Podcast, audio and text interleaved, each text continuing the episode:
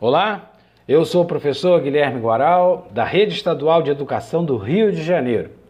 Esse é o podcast de número 4 da disciplina História, do primeiro módulo do EJA Ensino Médio.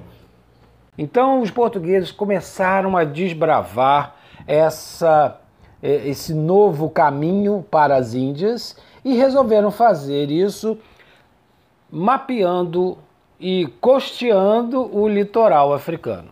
Em cada uma das regiões que iam sendo conquistadas, os portugueses fundavam ali uma feitoria, um entreposto comercial, um lugar para armazenar os produtos que levariam né, no retorno para Portugal, é, e uma fortificação militar.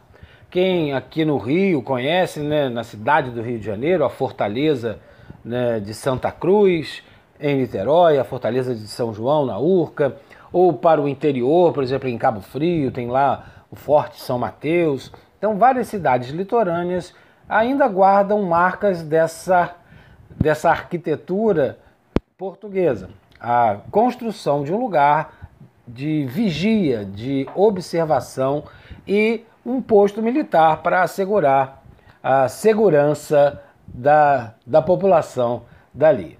No caso, os portugueses montavam essas fortificações militares para manter, ter posse daquela região e dos produtos que ali estariam, né, e aguardariam um retorno para Portugal e depois para outros lugares. Um dos principais produtos, e aí eu coloco entre aspas, né, foi a questão dos escravos. Né? É, sobretudo depois de mapeado esse litoral africano que a gente chama esse processo de périplo africano. Anote aí, périplo africano. Essa expansão marítima portuguesa, desde a tomada de Ceuta em 1415 até a chegada de Vasco da Gama às Índias em 1498, né? todo esse quase esse, um século de história foi marcada por essa expansão marítima portuguesa sobre o continente, sobre, sobretudo sobre o litoral do continente africano. Bem, aqui terminamos esse podcast. Eu espero que você tenha gostado e se ficaram algumas dúvidas, eu recomendo você consultar o material escrito, rever as videoaulas e procurar a ajuda da sua professora ou do seu professor. Grande abraço e até o nosso próximo encontro. Valeu!